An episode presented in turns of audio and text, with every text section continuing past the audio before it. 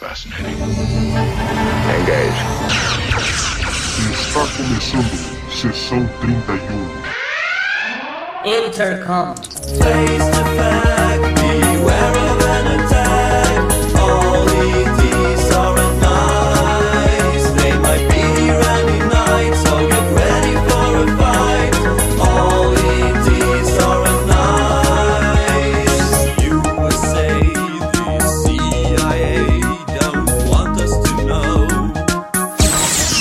pessoal, eu sou o Valdomiro e estamos começando mais um podcast. Mas, antes de tudo, alguns recados. O crowdfunding do Sessão 31 no site Padrim, onde vocês podem colaborar e se tornar apoiadores oficiais do site e dos podcasts. Diversas categorias, recompensas diferenciadas, inclusive quero aproveitar para citar aqui um padrinho do Sessão 31 que, na categoria em que está, pode ter o nome citado aqui no podcast. Então vamos lá. Wanderson José Ildefonso Silva. Muito obrigado, cara. E pra galera que já apoia, que está aí como padrinho ou madrinha, muito obrigado, pessoal. Lembrando também a Track BR Cast, a rede de podcasts trackers brasileiros, pessoal. Pode ser pelo Spotify, iTunes ou adicionar o feed no seu agregador de podcasts favorito. Fascinating. Então, fiquem ligados na rede Track BR Cast.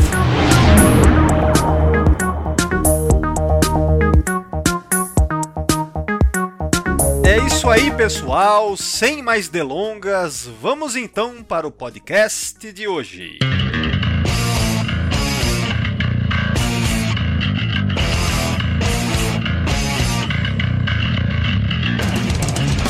Quem tá aqui comigo novamente é o Fernando Torelli. Fala aí, meu. Opa! E também o Lucas. Ô pessoal, como vai? É, negócio é o seguinte, por conta ainda da vibe do último podcast, que era lá o Intercom 75, né, sobre o The Circle. Então, quer dizer, ali a gente discutiu sobre um grupo extremista e esse tema de hoje, na verdade, é um tema que eu quero fazer há muito tempo também e tem uma certa ligação nesse sentido do extremismo, né, que é esse personagem que é o Coronel Green. Eu acho muito intrigante. É, Cara, eu acho é justamente intrigante porque tem praticamente porra nenhuma sobre ele, né? Que ficar aqui é, é rapando o tacho pra encontrar algo, né? É, o, na verdade, eu até pretendo trazer muita coisa que eu andei vendo que é já do, do universo expandido, digamos, né? Ou seja, material de outras mídias, livros e tal. Então, na verdade, tem bastante coisa é, também nesse sentido de curiosidades, de, também de background, de produção. Acho que vai ser legal tratar disso. É, é, o, o legal do background é que justamente o que não foi feito com ele, né? O que o nego pretendia fazer e não fez, né? É, também, também isso, né? Tá, então o assunto de hoje é esse, pessoal. Vamos lá. É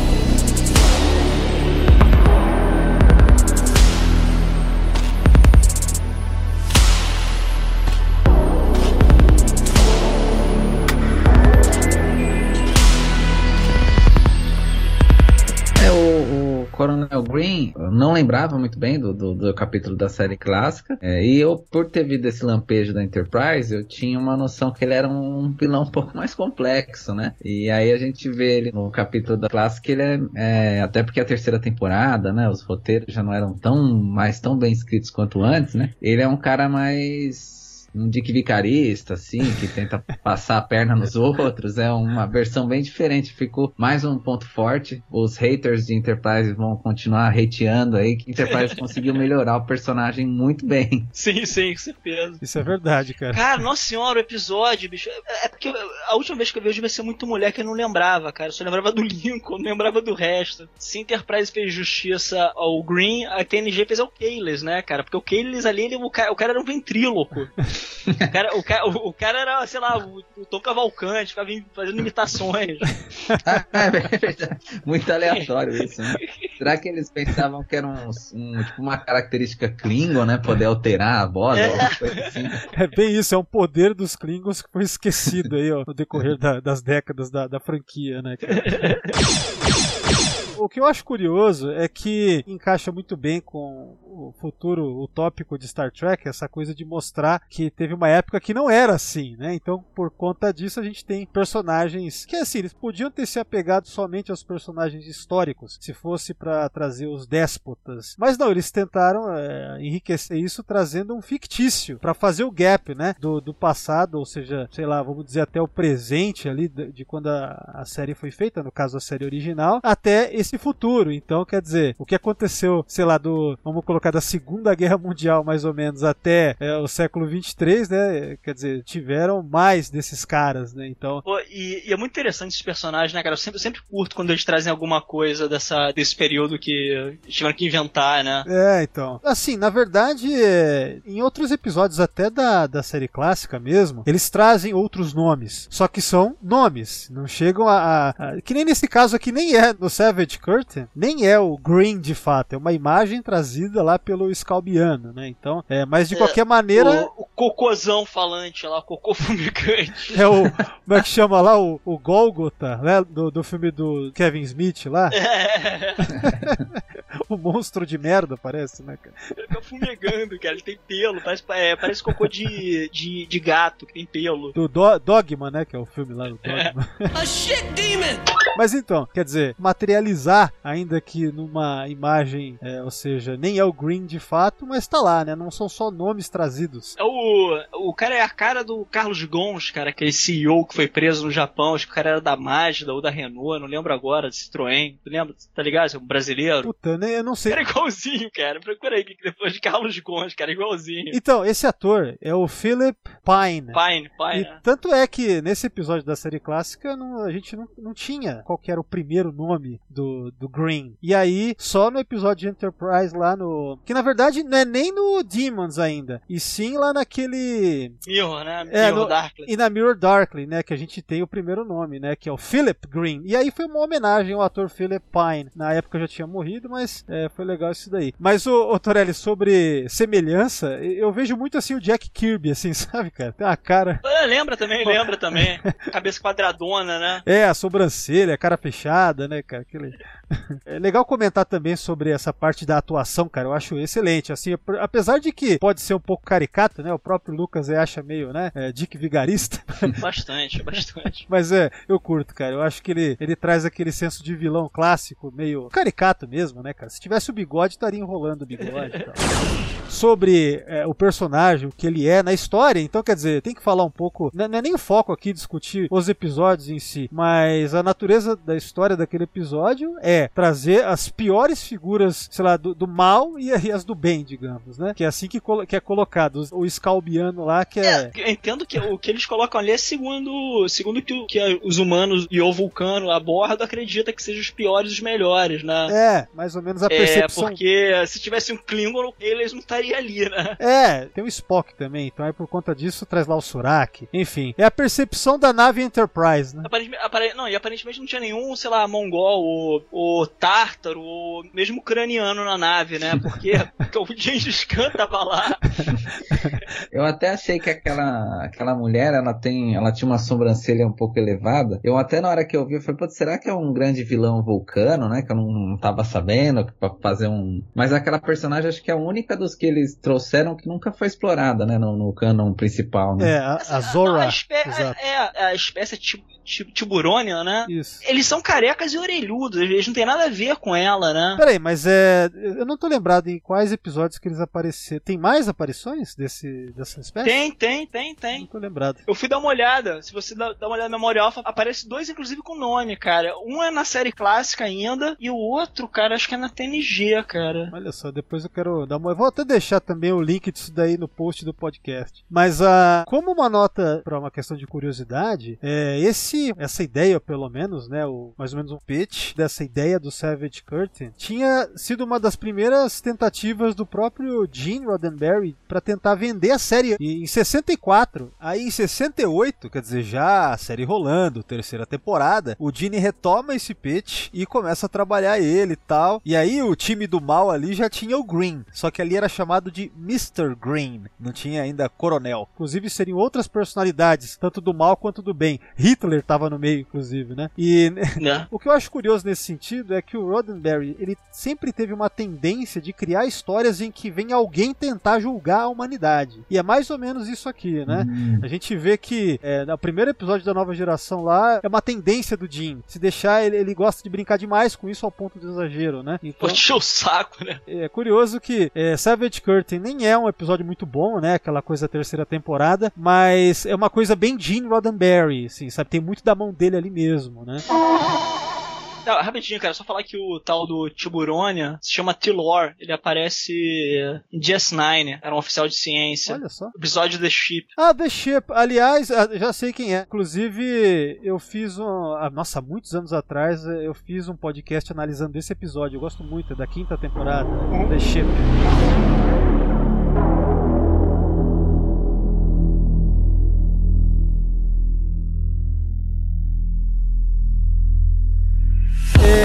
Voltando pra cá, cara, então assim, sobre o que é o Green aqui na, no Savage Curtain. Só é revelado então que ele é, ele era considerado um O cara do mal. And Colonel Green, who led a genocidal war early in the 21st century on Earth. E aí, é, a gente tem alguns poucos detalhes sendo trazidos, como ah, o fato dele ser aquele cara que não dá pra confiar, ataca pelas costas, né? Mais ou menos que nem o Kirk fala. Ah, ele, historicamente, você é conhecido por atacar enquanto você tenta negociar com seus oponentes, não sei o quê. É que é que é uma estratégia incrível, né? Que só funciona uma vez, pô.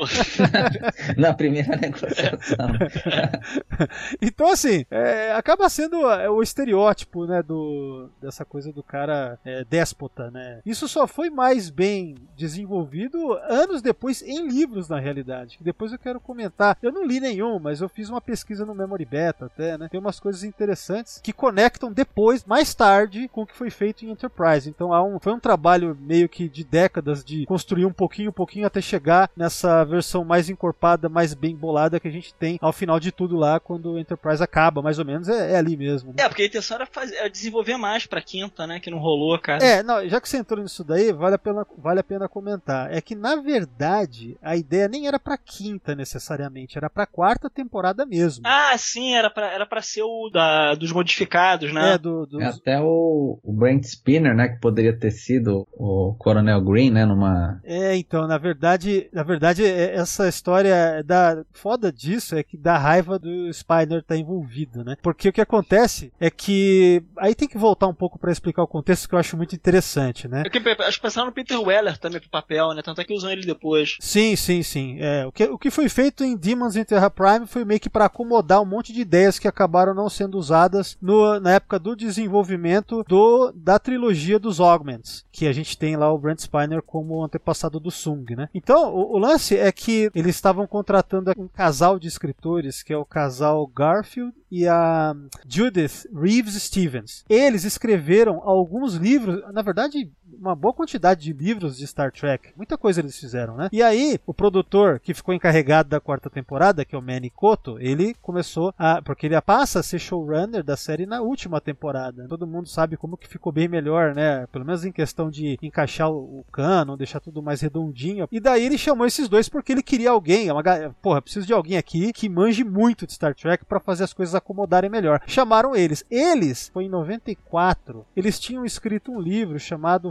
Federation. E nesse livro, Federation, eles trazem o personagem do Green de volta. Né? Ali eles começam a desenvolver ele com umas paradas bem legais, é, introduzindo inclusive o Green dentro de um movimento que dá para chamar de movimento eugênico também, que é o Optimum. E nesse movimento, o Green é narrado que ele faz os ataques genocidas dele e tal. Então isso tudo foi encorpando mais o Green. E aí, quando, agora voltando lá para Enterprise, eles vieram assim muito empolgados com a ideia de trazer o Green de volta. E o Manny Koto queria, né? O produtor queria, não, vamos trazer o Green de volta, né, cara? Vai ser legal. Só que a ideia parece que era assim: o Green estaria envolvido de alguma maneira ali com os Augments. Então eles foram desenvolvendo isso. Só que aí, é, eis que é, mais ou menos nessa época, o Brent Spiner revela que quer participar da série de alguma maneira. E aí os caras foram acomodando para merda.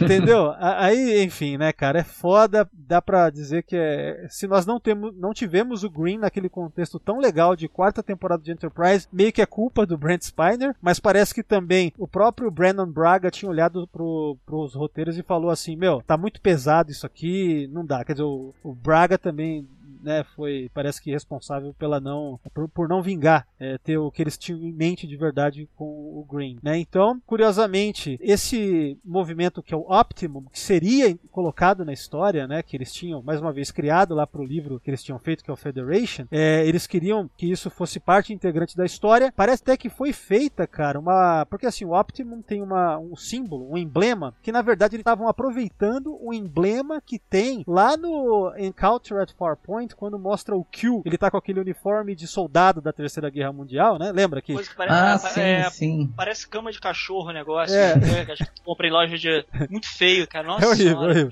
Mas então, na testa do Q, se vocês verem as imagens, né, se vocês lembram, É, se conseguir ver, vou ver. é, tem uma espécie de um patch. Meio uma Triforce, assim, né? É. Exato, exato. Esse aí, então, é retro. é, essa coisa de canon retroativo, eles iam fazer com que, na verdade, esse símbolo que aparece ali era o símbolo do, do movimento Optimum, que é justamente esse em que o Green estava envolvido no livro que eles escreveram, entendeu? Então tudo isso ia ser bem montado nessa, nessa ideia deles de fazer ah, os episódios ou o episódio com o Green. Eles até fizeram esse símbolo numa bandeira que ela foi usada no In a Mirror Darkly, não sei se é um ou dois, só que até, até foi feito na esperança de que pudesse ser reaproveitado caso fizessem mesmo o episódio com o Green. Por mais que não tinha rolado aquele lá que o Brent Spiner né, acabou ficando com o papel do Eric Sung. E aí, eis que na verdade também a série já foi cancelada logo em seguida, então morreu. Fudeu, não teve. Então é, é curioso, mas é, o, o que tem de materializado mais próximo disso é a bandeira lá. Então é, enfim, quase rolou mesmo e é, ao menos, né, a gente teve no, no Demons, a ideia que a gente tem em Demons e Terra Prime, a gente tem o, o Green de volta, pelo menos o fanboy do Green, que é o Frederick Robocop. que é o Robocop, né? Ele, ele tá lá assistindo os vídeos lá, né? Punhetando lá no, no Coronel Green, né, cara? Tem isso daí, né? E, e aí, naturalmente, chamaram outro ator tal. E, e tem todo um lance também desse outro ator que depois eu quero comentar. Mas é, é o que nós temos e, de fato, mesmo eles tendo conseguido fazer, digamos, só isso com o Green Enterprise, né? On screen, a- ainda assim, cara, enriqueceu bastante. Deu uma melhorada, né? No, no personagem, colocando esses elementos de, de eugenia de novo, né? Que estavam lá nesses livros. É, principalmente por causa do diálogo que o, que o Wheeler lá, o Paxton, leva com, com o subalterno dele, o Dan, de Daniels, né? Acho que é Daniels. O negão lá, né? Eu esqueci o nome dele. É Daniels, acho que é Daniels. Quer dizer, não, é porque, é porque são dois, cara. Tem um careca mais baixo, que é o cara que desmascara o Trip. Quer dizer, ele nem desmascara, ele sabe o tempo todo que era, porque é coisa completamente idiota tu mandar um cara famoso que nem o Trip na missão. A missão. A missão disfarçada, né? É foda. Isso aí é, é permeia Star Trek inteiro, né, cara? É, não, é, você manda ele e a Tipo, a Tipo, cara, é assim, a, a porra do vulcano faz um serviço braçal. Sendo que a mulher era, era oficial de ciência da, da Enterprise, né, que todo mundo conhece.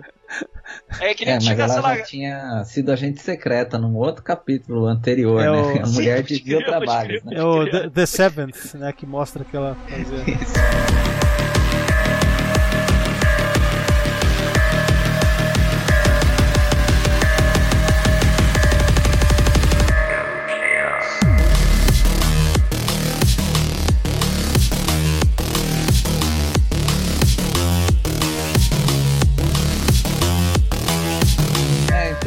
Em relação de Canon, até então ele não era conectado diretamente à Terceira Guerra Mundial, né? Ele tava meio solto, pelo que eu entendi, olhando do, só das produções do Canon principal, né? E a Enterprise faz esse retcon e ainda consegue enfiar ele num evento tão importante pro universo, pro lore, assim, né? Que é a Terceira Guerra Mundial. Achei, eu achava que desde o começo já era estabelecido isso, né? Me lembrava muito pouco do, do capítulo da série clássica, né? Mas na verdade foi Enterprise que a princípio encaixou, embora imagino que baseado nesses na produção beta, né? É, então, eu, cara, eu, eu tentei fazer uma, mais ou menos, cavar, sabe, saber exatamente aonde, é, ou pelo menos os primeiros materiais que indicavam uma conexão do Coronel Green com a Terceira Guerra Mundial. Pelo que eu vejo aqui na página do Philip Green do Memory Beta, pelo que consta aqui, existe um RPG dos anos 90 que tem uns módulos, né, naturalmente, para poder você jogar conforme o cenário, né? Então, por exemplo, no módulo da nova geração, o Gamebook da nova geração, e também um outro, que eu acho que esse aqui aponta mais, tem um chamado All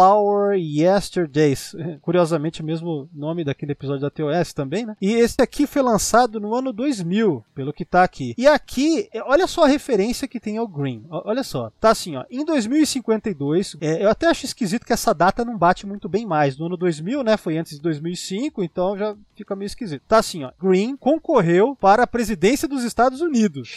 No entanto, no entanto, ele acabou perdendo. E aí, no ano seguinte, o Green e seu pessoal lançou um ataque nuclear e biológico, que esses ataques são, assim, acredita-se que eles iniciaram a Terceira Guerra Mundial. Entendeu? Então, um negócio curioso, porque assim, 2052 já não bate mais com a data que é dada lá no In a Mirror Darkly parte 2, né, quando a gente vê aquela tela do computador, é, hoje em dia dá pra ver em Full HD, inclusive assistindo o episódio, dá pra você pausar em Blu-ray, no Blu-ray lá, no, ou pelo menos no HD, você consegue ler mesmo, tá lá. A, a guerra começa em 2026 e acaba em 2053, né, então já não bate com essa data que tá aqui, mas de qualquer maneira, ao que tudo indica, e pelo que eu pude achar, encontrar aqui, é a primeira, se não for a primeira, uma das primeiras referências do, da conexão direta do Coronel Green com a Terceira Guerra Mundial. E aqui apontando, inclusive, ele como possível responsável pelo início. É, isso é, é algo que fica no ar aí. É, em nenhum, em, nada canônico você tem de fato assim que ele iniciou a guerra. Você vê conexões. E aí houve aí um- uma certa ginástica do- dos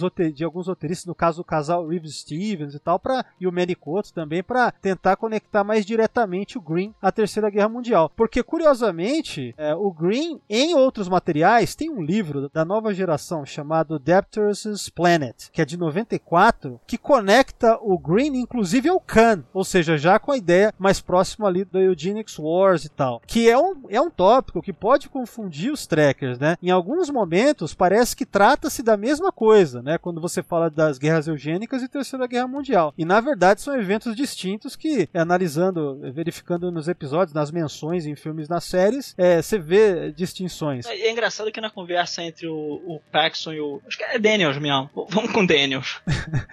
é, Tomar cuidado Ele- para não confundir, já vem o Daniels da, é, o Daniels da. Da Guerra Fria, né? é, da Guerra Fria temporal aí, já na cabeça. Mas, mas porra, é, fica bem ambíguo, né, cara, o- a, a visão que o nego tem, porque ele não parece necess- necessariamente, da maneira que o Paxton fala, que era um herói, porque ele, fe- ele fez o, o abate, né, da, do rebanho doente pra salvar o sadio, né, e que ele dá a entender que era o que deveria ser feito, porque você não tinha tratamento pra radiação naquela época, né, e, e mais o papo também de falar que, porra, a porra desses vulcanos estavam olhando pra nossa guerra e não fazendo porra nenhuma, eles podiam intervir, cara, eles podiam tratar a nossa gente que, que tava contaminada, depois que eles tinham tecnologia pra isso. Eu acho curioso, é, inclusive, cara, eu lembrei de. E eu vi aqui também, né, no, no Memory Beta. Tem um livro, esse aí eu li, que é o Federation The First 150 Years. Eu fiz podcast que foi até duplo sobre esse livro. Só que essa parte aqui eu não tô lembrado, porque tem muita coisa ali, né? Que olha só, esse livro foi lançado em 2012, se eu não me engano. Então ele já. é, Inclusive, quem escreveu foi um roteirista que trabalhou em Enterprise. Então, ele, ele já leva em conta tudo que foi lançado ali, né? Na série. Então ele vai só enriquecendo o que tinha sido mostrado. Conforme, inclusive, essa coisa sobre aquele discurso do Green que aparece lá, o Paxton assistindo entusiasticamente e tal. É. Pra dar mais corpo a isso, no livro consta que o Coronel Green ele, ele propôs e montou um grupo chamado de Organização Médica Mundial. Só que é tipo Uhum. como eu imaginei assim uma OMS, OMS. uma OMS evil, tá ligado? Médicos Sem Fronteiras. É, só, só que do mal, na que é justamente essa organização médica que estaria responsável por estabelecer e, e implementar o protocolo para lidar com os afetados pela radiação da Terceira Guerra Mundial. Que no caso é tudo aquilo que ele fala sobre é, cast it out, né? We must reject the impure and cast it out! Foi pretty much o que os- o governo americano fez nos, nos anos 10, 20. É, quer dizer, não só o governo americano, eu acho que, se eu, se eu não me engano, até outro dia, eu tô- falando da- desse século, eu acho que em um dos três países escandinavos, nego ainda é, esterilizava as pessoas sem, sem consentimento. E nos Estados Unidos eles fiz- eles fizeram pesadamente isso, com um monte de gente, né? Gente que era considerada é, doente mental, negros, homossexuais, o caralho a quatro. Coisa de 10 anos atrás? Sim, eu tava conversando com um amigo meu ontem, ele me ah, ontem, esses dias, um tempo atrás, atrás ele me contou isso, cara. A Austrália fez com a população aborígene até os anos 70, 80, 90, sei lá. Uma, é uma coisa bem recente ainda. Bom, como tudo, né, acaba sendo montado mais ou menos em cima, né, imaginado é, no que se vê, né. Sim, mas, mas é incrível que é bem mais perto, da, mais perto da nossa época do que a gente imagina. A gente tá falando do mundo pré-guerra, né? Sim. Falando de Esse 90, caso dos dos- Estados Unidos, se eu não me engano, foram com aqueles imigrantes que ficavam naquelas jaulas improvisadas. Uhum. É, teve denúncia que durante el- elas passavam lá por processos para saber se tinham doenças contagiosas, coisas assim. E aí os ginecologistas eles estavam realizando alguns procedimentos para esterilizar elas. Ah, tu é, tá, tu tá falando agora mesmo, né? Agora Isso, mesmo, ano né? 2020, Sim, é. sim, sim, sim.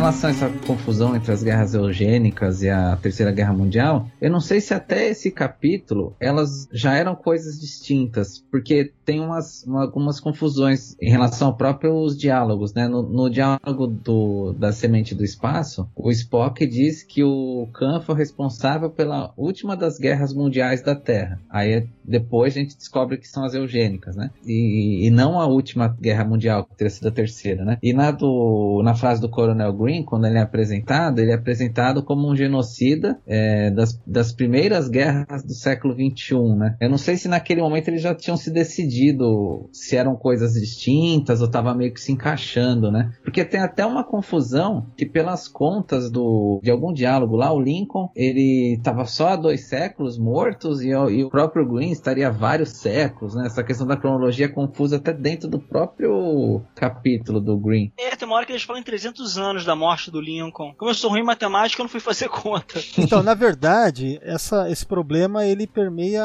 a série clássica bastante, né? Porque essa definição de quando ela se passa, ela não é muito clara. Não, na- não durante a série clássica. A gente tem referências ali que às vezes parece que eles estão, sei lá, no século 26, 27, sei lá. Eu já até comentei sobre isso em outros podcasts, mas é, não é muito claro. Tem episódios que eles falam que nem, por exemplo, ah, foi há 200 anos e na verdade não poderia ser conforme a gente hoje, ou melhor, a partir dos anos 80. Cara, principalmente depois do Ira de Khan, né, que você tem lá, como é que é? O filme começa assim, no século 23, né? Então ali você tem escrito, opa, século 23, mas antes a coisa ela não era definida. Então, é, esse tipo de problema vai vai permear a série clássica mesmo. Eu fiz a conta aqui, cara, é, da morte do Lincoln em 1865, mais 300 anos, dá 200, é, dá 2165. É, então, tá vendo? Agora, sobre essa questão que, Lucas, você estava falando se era bem definido. Bom, a verdade é que essa questão de Terceira Guerra Mundial a gente vai ter mais bem definido bem depois, né? É, principalmente, cara, é, o filme Primeiro Contato acaba sendo responsável por deixar as coisas bem claras. Agora, é, o assunto Terceira Guerra Mundial, ele, lógico, ele entra nisso daqui, mas eu ainda quero futuramente fazer um podcast só sobre isso porque é muita coisa. É, e também para preencher esses gaps aí, né? Que principalmente porque na série clássica não era bem definido. Mas a racionalização que dá para fazer é que, tipo, o Spock também comete erros quando fala de coisas do mundo real, né? Tem um vídeo que eu passei para vocês darem uma olhada que eu encontrei no YouTube, dois vídeos, né? E um deles, o cara fala sobre isso mais ou menos no na sessão final, em que quando o Spock fala do número de mortos no episódio Bread and Circuses, lá da segunda temporada, ele erra quando ele fala do número de mortos da, da Primeira Guerra Mundial, ele erra quando ele fala do número total de mortos da Segunda, e quando ele fala da Terceira, então serve como algo pra gente racionalizar que ele também errou, entendeu? Então, O Spock, o Spock é oficial de ciência, ele é oficial de história. é, não, e tranquilo, ele nem é humano, assim, totalmente humano, não morou É na aquele Terra. cara que ele fala uma, uma burrice com tanta convicção que todo mundo acredita. Sim, sim. É, é, tudo na vida é Você isso tem certeza que o Spock não vai falar merda, né? É, ele não vai errar, ele tem, Meu. tem certeza do que ele tá falando. É, quando ele fala não sei quantas mil chances em uma, da onde que ele tira esses números? Quer dizer, então é.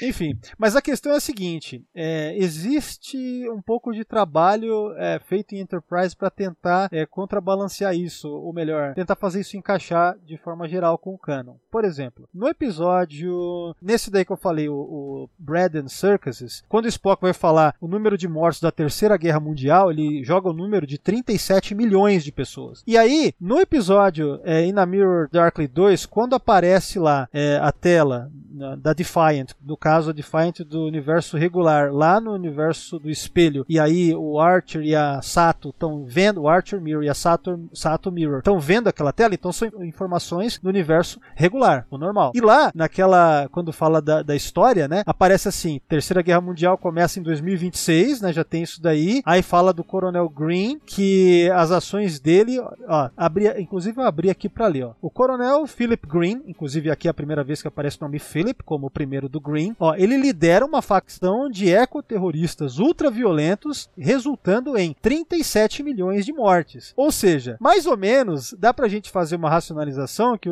que esse número foi colocado aqui só pra meio que fazer encaixar com o que o Spock fala em Bread and Circuses. Talvez o Spock estivesse falando das mortes iniciais da Terceira Guerra Mundial, que foram 37 milhões. E aí, por causa disso, a gente pode inferir que o Coronel Green está ligado ao início da Terceira Guerra Mundial. É a partir dessas coisas também que a gente pode é, fazer essas conexões e, e tentar fazer essa ginástica mental de encaixar o Green como um dos principais ou principal responsável pelo início da guerra, entendeu? Então, eu acho que esse número, que esse número 37 milhões está aqui para, eu tenho a impressão que tudo isso está aí para tentar é, deixar essa, o, o lore mais redondinho, porque de fato as coisas na série clássica eram confusas nesse sentido. É, sei lá, o Spock fala que a última guerra foi a- a- as guerras eugênicas, então a gente tem que assumir, ah, ele não sabe do que ele tá falando, entendeu? Ele tá, entendeu?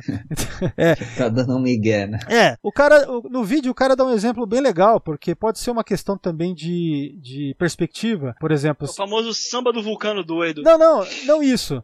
Mas, tipo assim, é, isso pode acontecer eh, na nossa história se você quiser considerar, sei lá, que a guerra, sei lá, dos 100 anos foi a Primeira Guerra Mundial, entendeu? Então, ou, ou outro conflito grande, entendeu? Pode ser uma questão de, de perspectiva errônea, né? Então, sei lá, é o que dá pra gente tentar. Ah, não faz um certo sentido, porque, por exemplo, a, a gente tá muito recente entende que a Primeira e a Segunda Guerra Mundial são coisas distintas, né? E essas guerras dos 100 anos, dos 30 anos, elas iam e voltavam, né? Não necessariamente ficavam o tempo todo em guerra, né? Então, pode ser que no futuro entenda-se que a Primeira e a Segunda Guerra Mundial tenham sido uma única guerra de 30 anos, porque os, os países beligerantes lá eram os mesmos, né? E ficaram até em lados muito próximos, né? No- de uma uma certa motiva a outra, né? Sim, então, sei lá, de uma certa perspectiva, já que tem todo esse esforço para colocar o Coronel Green é, eugênico também, que isso realmente é uma coisa nova a princípio, não é só a Enterprise que vai aparecer nesses trabalhos beta, né? E até aquela no link do Memory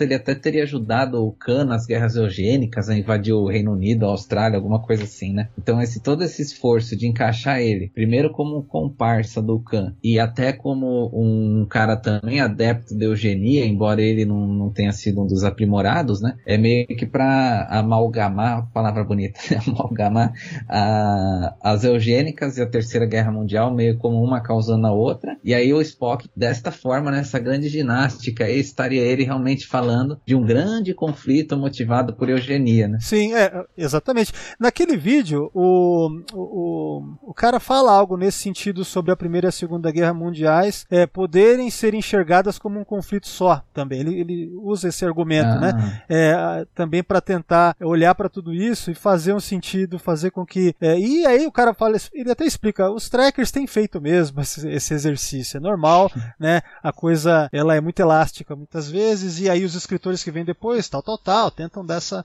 E, e então, os escritores aqui foram o casal Reeves Stevens, né? Que, que manjam muito de Star Trek, o Manicoto envolvido e tal, né? Então é muito curioso. Agora, você estava falando sobre, eh, relembrando, né? Aquele assunto sobre o Green ter auxiliado o Khan, pelo que consta eh, nesse material aí, nesse livro, o Green ele seria do Reino Unido. Eh, então ele era um coronel de lá que ajuda o Khan a invadir a Austrália. Agora, eu fico imaginando se tivessem colocado o Green como um personagem proeminente na história, tal qual Eric Sun, ou seja, quando o Brent Spiner rouba a cena, né, o papel, né, mais ou menos, rouba é, o protagonismo, é, a gente não teve nada disso, mas certamente dá pra imaginar, né, que eles teriam amarrado isso ainda tão melhor com o, o Green como personagem na história mesmo, né? Fica, fica meio chato, né, pensar, né, putz, o que será que teriam feito aí? É, sei lá, se ele tinha uma parceria com o Khan, poderia ter sido ele que separaria os, os embriões daquela turminha, né? Alguma coisa assim, né? Talvez desse pra encaixar, né? Ele tentando manter o, a linhagem do Khan vivo sem saber que o Khan teria estivesse na Botany Bay, né? Alguma coisa assim, talvez, né? É, só que eu acho, na verdade, eu tenho um problema com isso, porque eu não sei qual o que foi que,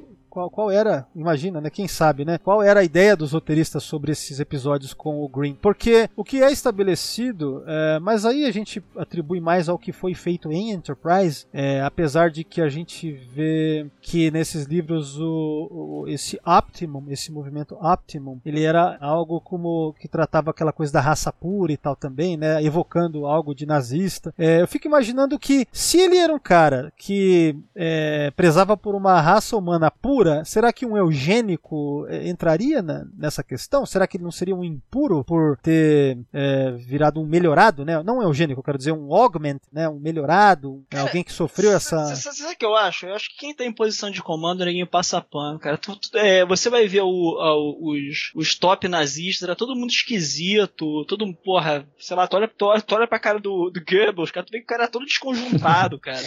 O Himmler não era nada do que, do que ele achava que deveria ser um homem da SS, um ariano, né?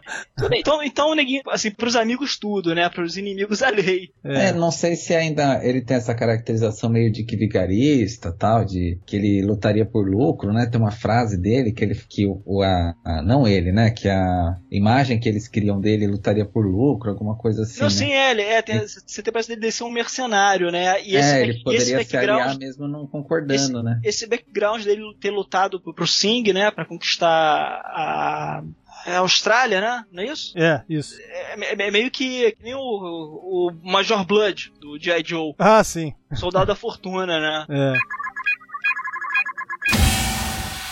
Ó, eu tô vendo aqui, ó, a referência que eu tinha falado sobre. Mais uma vez, né? Eu tinha comentado que esse movimento Optimum, que aparece no livro Federation, né? Que é do mesmo casal que trabalha em Demons e Terra Prime, tá, os escritores lá. O livro, então, é de 94, né? Enfim, é, vamos dizer aí 10 anos antes, coisa de 10 para 11 anos antes. E aqui a gente tem lá o, o grupo Optimum, né? O movimento, tem teorias de pureza genética humana, tal, tal, tal. Então, quer dizer, fica aí, teria que ler também para ver direitinho até que ponto que é pureza genética no sentido de não ter doenças ou pureza genética de, ó, até pode ter uns melhora melhoramentos genéticos, né? Porque no final das contas os nazistas queriam é, alguma coisa nesse sentido, de melhoramento, é, né? Mas, mas, essa sempre é a questão, quando você fala, você começa a falar assim, nossa, não, a gente, vai, a gente vai conseguir eliminar certas doenças genéticas em laboratório, mas a partir de que ponto, cara? É, você, você não vai poder começar a escolher a cor do olho da criança, entendeu? Assim, é, é o bem falado, porque toda a solução final, esse tipo de coisa, do nazismo com câmaras de gás começou em, em hospitais psiquiátricos, né,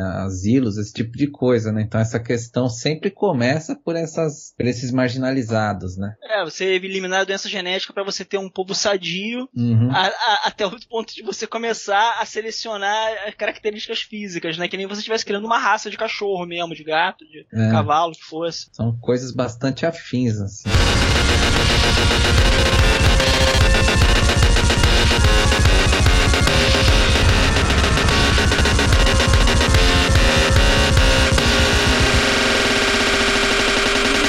Achei bem bizarro. Eu tinha lido no, no que você tinha me passado, mas eu achei meio estranho essa caracterização dele como ecoterrorista, né? Eu achei tão desconexo, porque a princípio, sei lá, é... porque nos Estados Unidos eles realmente têm muito medo desse ecoterrorismo, né? Antes, uh, até o Osama Bin Laden, coisa e tal, eram os grandes terroristas, eram os ecoterroristas, né? Então eu não sei se eles. O livro é dos anos 90, né? Antes do. Então, a, a questão de, do ecoterrorismo a gente vê no, no pelo que eu vi, a primeira referência de ecoterrorismo, pelo que eu lembro, foi já no episódio de Enterprise, entendeu? Não, o nome do cara é Green, né, cara?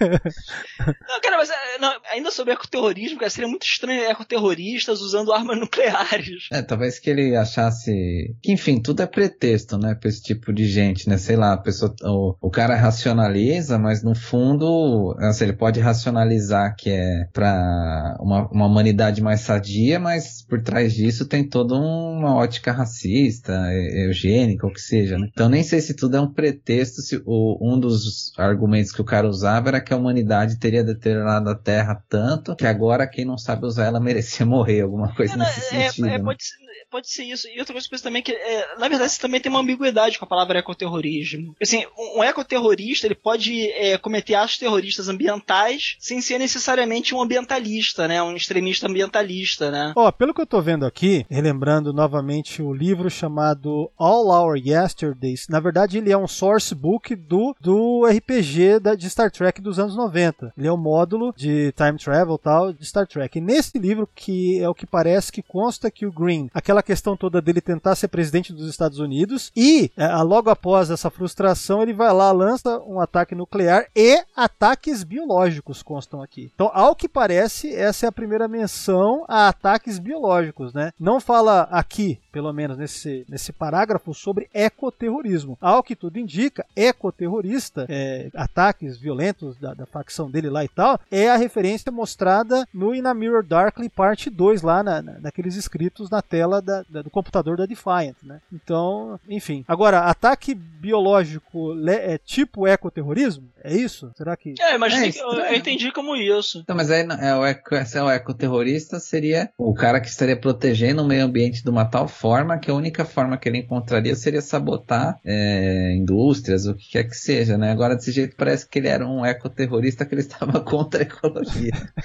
É, é vago, cara, é bem vago. Mas, só, mas mais uma vez, é justamente, ó. É, é, tô até lendo aqui. Justamente são por conta desses ataques ecoterroristas que resultam nas 37 milhões de pessoas mortas. Que é o que tudo indica, é o início da Terceira Guerra Mundial, ou está ligado ali necessariamente ao início. É, Acho que se não me lembro, ele, ele ataca direto Washington, né? Ele discursa da. da Não, isso, do- isso aí é outra coisa. Ah. Isso aí é o seguinte, ó, até bom você ter lembrado que eu esqueci de falar também. É, aquele discurso que o Paxton tá lá apaixonadamente reassistindo pela milésima vez, lá na- no, no Demons, aquele discurso ele é de 2056, ou seja, três anos depois do final da Terceira Guerra Mundial. Então, é justamente na época daquele discurso que há também o discurso em Washington, que é isso que você está falando, entendeu? É, e essa informação desse discurso em Washington tá no livro chamado Federation The First eh, 150 Years, que é aquele que eu falei que foi lançado em 2012 e que esse aí eu li, esse livro aí. Apesar de não lembrar dessa parte específica aí, é, então quer dizer, já levando em conta que foi mostrado em Enterprise e tudo mais, então encorpa mais essa coisa do que, que ele andou fazendo ainda três anos depois do fim da Terceira Guerra Mundial. Depois ele, e depois ele acaba executado, não é isso? Por uma Cara, o... entidade chamada Flint. Não, não, cara, olha só. Eu não sei que porra é essa, cara. Eu tô- Mano, não, deixa eu te comecei a- contar. Eu comecei a É. viajar. Cara, essa é sensacional, é sensacional. Isso daí, ó. é, o Flint é aquele episódio, aquele personagem da série clássica do episódio Requiem for Methuselah. Ele é o Matusalém, ele é o Leonardo da Vinci. Ah, sim, sim, sim. Ele é que tá desde o começo da humanidade, há muitos. Não desde o começo, mas há, há- há milênios, né, cara? Então, é, o que consta é que ele tava morando, acho que em Nova York, não é isso? Quando. Eu não lembro se é Nova York, quando começa a Terceira Guerra Mundial e tal, não sei o quê. E aí ele se dedica a ajudar a humanidade e ele é o responsável por matar o Green, né, cara? Eu achei muito louco isso. Com ebola. Mata ele com ebola.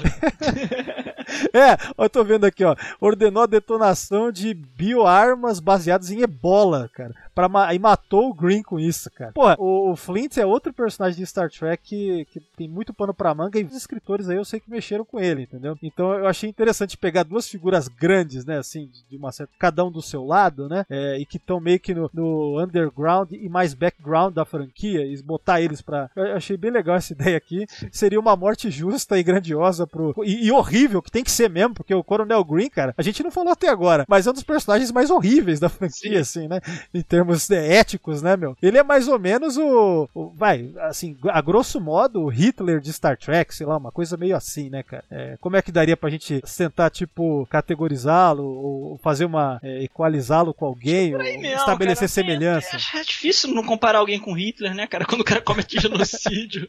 Stalin, talvez. Mas ó, um, genocídio voluntário, assim, tem que ter mais cara de Hitler mesmo, assim, ó. É, Quer dizer, é, programado, induzido em massa, assim. ó. O Stalin matava no varejo, cara. O, Hitler matava no atacado. É, então, e o, o Flint lá, ele era um cara que buscava melhorar, sabe? Ele vivia. Né? É o imortal, né? Cara, essa ideia eu achei legal. Isso aparece no.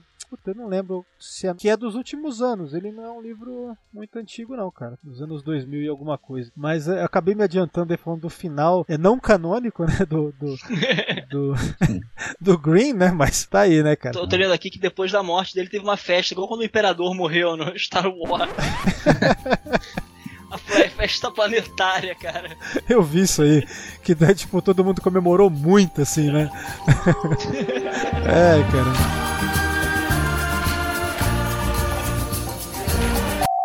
Você está ouvindo um podcast da rede Track BR Cast, a rede de podcasts trackers brasileiros.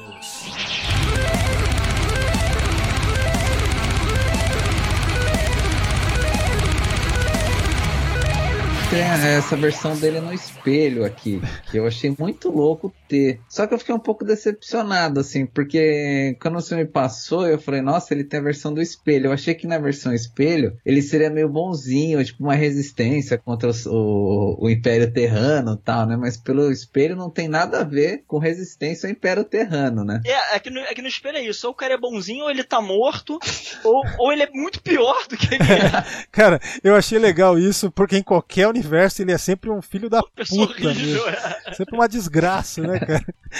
Agora, nessa versão dele do espelho que tá aqui no, no Memory Beta, né? Pelo que consta, isso é no, no livro é, também do, do RPG, né? O RPG da Decipher, que chama Through a Glass Darkly. E uma coisa curiosa aqui é que eles associam o Philip Green ao Lee Kwan. Lee Kwan é um daqueles déspotas mencionados na série clássica que a gente nunca viu. E o Lee Kwan é curioso porque ele foi mencionado em dois episódios distintos da, da TOS. Então é, é outro personagem que daria pra fazer uma. Eles fizeram isso, juntaram os dois, né, cara? Pelo que consta aqui no Mirror Universe, os dois subjugaram o, o Cochrane. E aí aquela cena que a gente vê do Cochrane atirando nos vulcanos, né, no início de Na Mirror Darkly, na verdade ele estava trabalhando pro Green e pro Kwan, porque, enfim, basicamente o, o Green e o Kwan, eu não sei se, tipo, escravizam ele, mas enfim, faz ele trabalhar pros dois, né? Então é. Nossa, que conexão muito louca, né, cara? É um orgasmo mental pra Cara, qualquer tem que, tem track, que né? viaja muito nessas histórias do, do Mirror, cara. Às vezes eu vou para de falar, ah, puta que pariu, cara. Please do not address this unit in that manner. Então, outros temas, assim, aqui, mais pra frente eu ainda quero fazer podcast sobre a Terceira Guerra Mundial em si, que é um tema maior mesmo, é muita coisa, ainda mais se for pegando tudo que já foi feito, ou pelo menos o principal de material de, de conteúdo, como é fala, do universo expandido e tal, dos livros e tal, é muita coisa. E o outro é, que são dois temas que, que conectam aqui, que é Terceira Guerra Mundial e Terra Prime também, né? Terra Prime é um tema também, porque até como um fechamento de tudo isso, desse assunto, do Green, o Terra Prime é o resquício, né, digamos, né, mais ou menos. Apesar de que não é claro que o movimento começou por causa do Green. Não, não é por causa disso, né? A gente vê que esse medo do encontro com aliens é muito mais motivo. Até porque a gente tem Ah, cara, até onde eu sei o Imagine do, do John Lennon pode ter influenciado, cara. Tentou me se unir contra os aliens. Boa. tá lá, lá foi o início, cara. É, são os dois, são os dois mentores assim, tipo intelectuais do Terra Prime, John Lennon e Coronel Green, né, cara? Tudo a ver mesmo. O, a- o, o Coronel Green é uma pessoa muito melhor, que não batia em mulher igual o John Lennon, né? É, até a gente até onde a gente sabe, o Green matava por igual, né? Ele não tinha essa distinção de, de gênero, né, pelo jeito.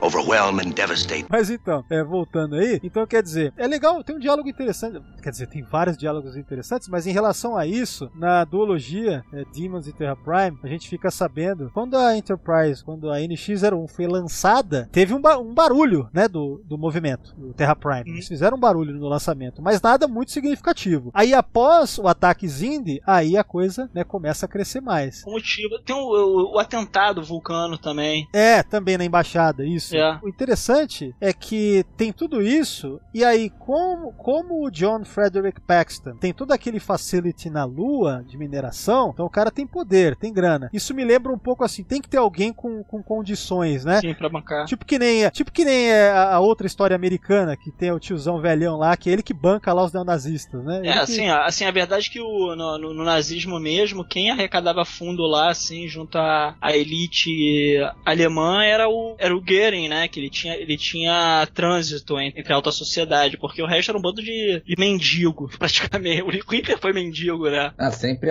acha alguém pra. Sim, o, pra- o Fer- o Ferdinand Porsche fez a Volkswagen. Sim, o- sim. As, a Bayern foi fazer o, o, o Gaziclon, né? Sempre acha alguém que vai ganhar grana com o genocídio, né? Com, Sim. com o extermínio. Então, e, e daí o meu ponto aqui é lembrar que, quer dizer, e o Paxton, ele é o cara que, que é o fanboy do, do Coronel Green. Então isso acaba imbuindo todo o Terra Prime, pelo jeito, né, com ideologias mais próximas do Coronel Green, que talvez não tivessem. Porque por mais que seja e é um movimento isolacionista, ele talvez não fosse é, necessariamente eugênico, né, do jeito que o, o Paxton coloca. Até do modo hipócrita, naturalmente, porque... É, as, as pessoas só estão com medo e confusas, né? É, então, porque aquilo que a gente fica sabendo depois do segundo episódio, ele carrega uma doença que ele trata com remédio alienígena, né? Sim, Então, sim. é, que é um diálogo muito foda também com a T'Pol em relação a isso. Então, é, isso é, é, acho muito foda porque mostra toda a hipocrisia de um movimento como esse, que, que daí normalmente você vê que ele nunca é puro de verdade conforme ele queria tanto ser. Conforme vocês estavam mesmo lembrando sobre os nazistas, né, de que eles se enxergavam de uma maneira como né, grandes, sei lá, meu, exemplos do- dos arianos e o próprio Hitler nem era meio judeu, né? Não, não, não, dele ele é, não, isso, isso, isso daí é boato. Eu conversei com um amigo meu que é estudante, ele estuda história judaica, ele me explicou isso. Ah, é. Don't you understand? Mas, não, mas assim, o Goering, ele tinha um padrasto, padrasto judeu e, e ele era o menos, menos antissemita, não que ele não fosse, né? O Rosenberg, não, não era o Rosenberg não, cara, é o Heydrich. O Heydrich, ele tinha um boato de que ele tinha uma ancestralidade judaica, né? Mas alguns, uma galera ali do alto escalão tinha ancestralidade judaica que ninguém deixava passar. Que tem- no momento eles decidem quem era judeu e quem não era, né?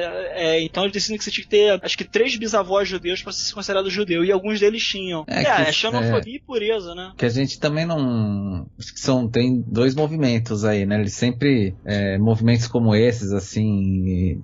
De extrema direita, podemos dizer assim. Não sei se seria o caso, porque teria que ter mais é, informações, né? Mas sempre vai tentar reciclar uns caras que estavam na lata do lixo, assim, né? Sempre considerados pessoas que já tinham sido entendidas como do lado de lá, né? E o cara tenta trazer pra cá, né? Por exemplo, o, como acontece aqui com os- o Coronel Ustra, tal, esses caras da, da ditadura que sempre foram entendidos, não, o cara é um torturador e, enfim, cometeu crimes contra a sociedade, qualquer que seja. Aí sempre vem alguém pra reciclar, não, mas ele tá fazendo isso porque é tal coisa, tal, né? Aí meio que Ah, o Paxton tenta reciclar, né? Não, ele era eugenista, mas não, porque no fundo ele queria livrar o mundo das doenças, coisas assim, né? Sim, sim. E no sim. caso da República mesmo, cara, trazendo de volta o. o não que o cara fosse um genocida ou um torturador, o, o Tiradentes, né? Como, assim, aquele. a- como é que é o nome disso, cara? É o cara que vem antes, né? Uma espécie de São João Batista, né? Um precursor e tal, né? Não que o, o Tiradentes fosse um genocida, ele só foi um cara que acabou, acabou se fudendo numa, numa, numa, numa jogada que todo mundo saiu vivo, né? É, do Tiradentes específico tem é, muita coisa que se estuda, porque no fundo, coitado, ele nunca ia imaginar o, o símbolo que ele ia virar, né? Sim, sim, e sim. o- os republicanos começam a usar ele de uma forma assim, e que igualam ele meio que a Jesus Cristo, assim, né? Você olha os retratos de Tiradentes, é Sim, Cristo sim, praticamente, sim, né? Então tem a ver com isso também, as- a representação, né? O cara pega um- uma figura lá do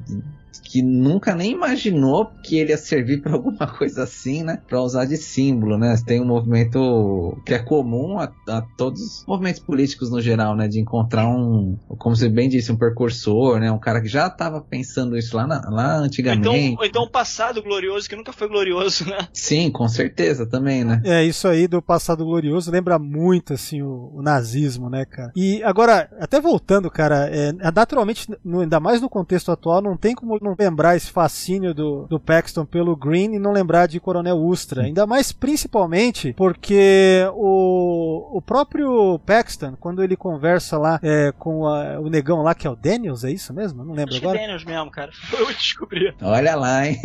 Você vê que, você vê que o, o discurso dele é carregado de revisionismo, assim, aque- dá para aquela coisa do revisionismo histórico, né? Falando que ah, os professores ensinavam, mas né, não, não falavam a verdade, entendeu? De quem era o Coronel Green, porque ele na verdade era um herói, né? Então lembra muito isso, né? Que a gente vê atualmente, né? Infelizmente no contexto nacional, inclusive, né, cara? Puta que pariu. É, ah, o nome do cara é Daniel, cara, porque ele, ele, ele trata ele pelo primeiro nome. É uma coisa estranha pra, pra americano fazer, por isso, por isso que eu achei que era Daniels. Ah, é tá. Daniel? Daniel o que mesmo? Daniel? Reeves, tô abrindo. aqui. É, é isso, isso, isso, isso. Mas não é isso, cara? Esse lance Sim, do, sim. do, Sim, com certeza. do Paxton com revisionismo histórico e tal. Puta, É, que é, É um, um chorume, é né? um negócio que é, é tão triste, porque é tem um conceito mesmo do silêncio dos vencidos, que foi um livro muito influente aqui no Brasil, que no fundo de- de- falava sobre Era Vargas, assim, que outras pessoas queriam mudança do Brasil e o Vargas, de tão proeminente que ele foi, e autoritário por um lado, e genial por outro, ele silenciou essas pessoas que queriam outro Brasil e parece que ele fez tudo pra melhorar, né? Então tem esse O meu conceito. primo, que ele torturou meu primo. Meu primo era do PCdoB, cara. O Barão de Tararel, o Paris Torelli.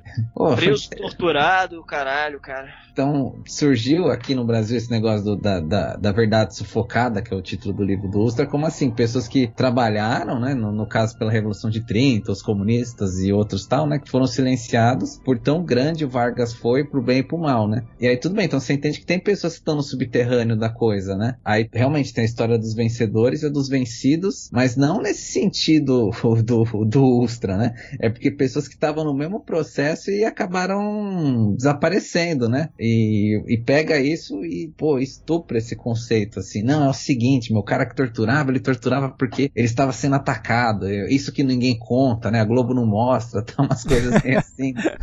Cara, eu fico, eu fico de cara a você ver um cara que se diz militar e tal. Você, porra, uma coisa eu quero ser militar, outra coisa eu quero ser torturador. E geralmente militar algum gosta de torturador. Num- Numa situação de guerra que um cara desse é necessário, cara, a galera ali mesmo nem cumprimenta o cara, entendeu? Não fala com o cara. Aí vem um filho da puta e começa a que, que transformar o cara num, num herói. Ah, Assim, é, o, o- o lance do Bolsonaro, cara, que ele sempre foi essa merda, cara. De- desde que eu sou. Que, que eu me lembro dele, eu, eu sou carioca, eu lembro dele há muito tempo. Sempre foi um book roto, cara. O cara que falava em matar em, que precisava morrer 40 mil, cara. Que. Ele, ele rouba muito o discurso de um outro político. Outros dois políticos aqui no Rio, que era o Sivuca, e o general Newton Cruz. Que era que eles usavam essa mesma frase: bandido bom é bandido- morto, enterrado em pé pra não ocupar espaço, entendeu? A bala tem que ser cobrada da família, esse tipo de merda. Então, assim, o cara sempre faz essa porra deslocada, cara. E neguinho caiu no conto do cara.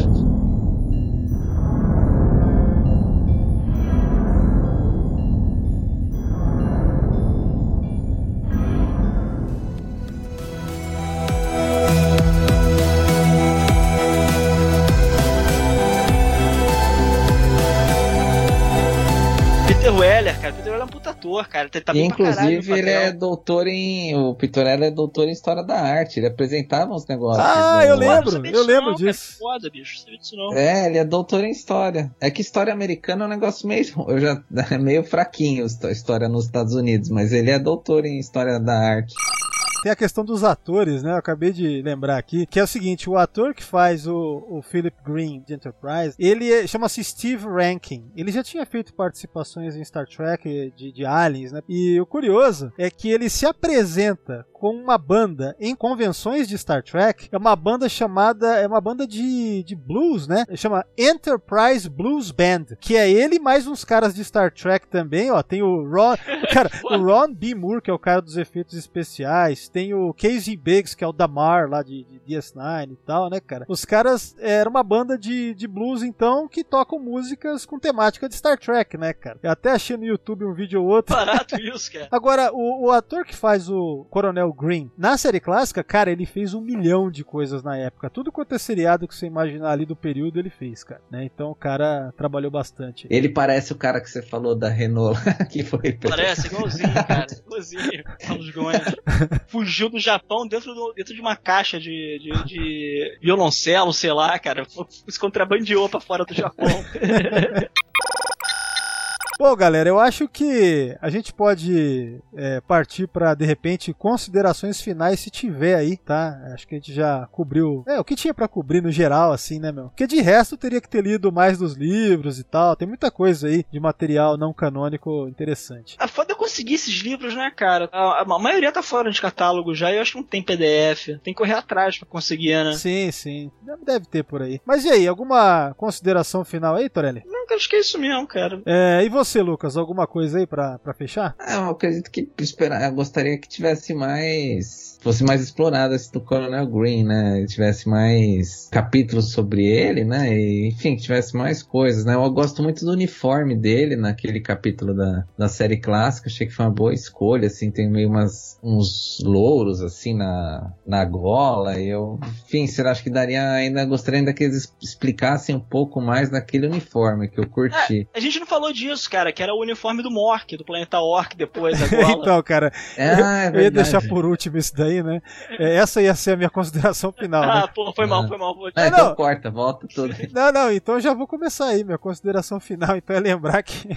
Então quer dizer que é assim, né, cara? Porque essa série Mork and Mindy, que é a série que o, que o Robin Williams estreia como um protagonista, né? Ela, na verdade, é um spin-off de Happy Days. E Happy Days tem um episódio, que é de 1978, acho que é da quinta temporada, se eu não me engano, em que é, tem essa participação do Robin Williams como esse alienígena, o Mork. Inclusive eu li que eles fizeram esse episódio por conta para tentar capitalizar em cima do sucesso de Star Wars, né? Alienígenas e tal, né? E daí que o episódio foi um sucesso, todo mundo gostou do Robin Williams nesse papel, os produtores da série também. E aí, cara, quase que imediatamente já deram start para esse seriado, né? Que iria ser mais um dos spin-offs, porque Happy Days fez- é uma série de muito sucesso, teve vários spin-offs, né? Mas o que eu queria comentar, na verdade, é o seguinte, né? Que, que nos leva aqui, por que isso ser conectado ao Coronel Green? É que justamente a mesma, a mesma roupa e uniforme do Coronel Green da, do Savage Curtain vai ser a roupa do, do Mork, né? Que, que o Robin Williams usa nesse episódio de Happy Days e depois da série dele mesmo. Com algumas alterações, a mais evidente, naturalmente, é aquele triângulo é, do peito dele, tipo a do Tom Strong, né, cara? Parece um pouco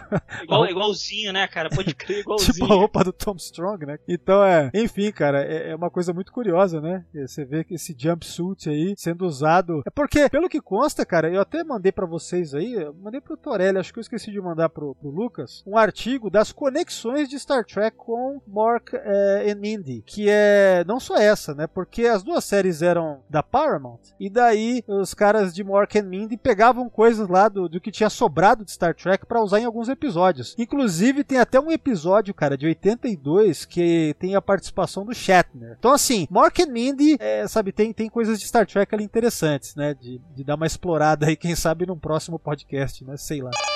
Ah, tem mais uma coisa, tem uma coisa bem obscura de uma ilustração dele que tá no Memorial Alpha aqui que apareceria em um capítulo da TNG, que tá meio um negativo. Verdade, eu ia esquecer de O que, comentar. será que é essa história? Ah, então, isso aí é o seguinte, naquele episódio The Big Goodbye, eu, aí, mais um episódio que eu já fiz podcast, hein, eu lembro de ter comentado isso, eu acho. É, é o seguinte, tem a parte lá que o Data tá fazendo uma pesquisa sobre todas as sobre toda a literatura da série Dixon Hill, né? Porque naturalmente Big Goodbye é a estreia do personagem alter ego do Picard do Holodeck, né? E aí, cara, os caras pra mostrar o Data lendo muito rápido e aí pra colocar imagens lá que, que, que não tinha que pagar licença pra ninguém, né? imagens em geral.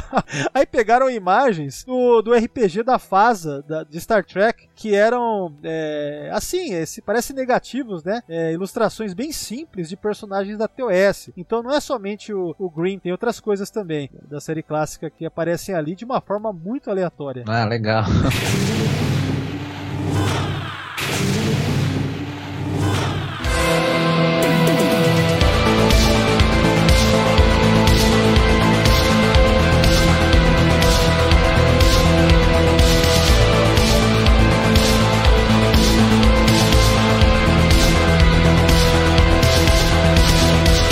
Estamos fechando o podcast de hoje, sendo assim como sempre, eu me despeço de vocês. Então vão lá, deixem seus recados, um grande abraço e até a próxima. Começando com você, Lucas. Fico contente mais uma vez de participar com vocês dois aqui. Muito legal o nosso papo aí. A gente tirou leite de pedra aí de um personagem que tem tão pouco tempo, né? Muito louco quando a gente consegue falar tanta coisa, né? Fico muito feliz, é bem prazeroso, assim, né? E é isso aí, tamo pra outras e procurem lá Caravela Espacial no Facebook e no Instagram. E Torelli, mais uma vez, um grande abraço, fica à vontade. Falou, cara, até a próxima. Olá, rapaziada, mais uma vez prazer conversar com vocês e ser ouvido pelos seus ouvintes. Qualquer coisa eu tô lá no Twitter, cara, arroba Regulaverso. Bom, meu recado de sempre, procurem o Sessão 31 nas redes sociais. Twitter, arroba Secal31, Facebook tem o grupo e a página, e também o Sessão 31 está no Instagram. É, visitem o site. É isso aí, galera. Obrigado a todos que estão ouvindo aí e... Come on!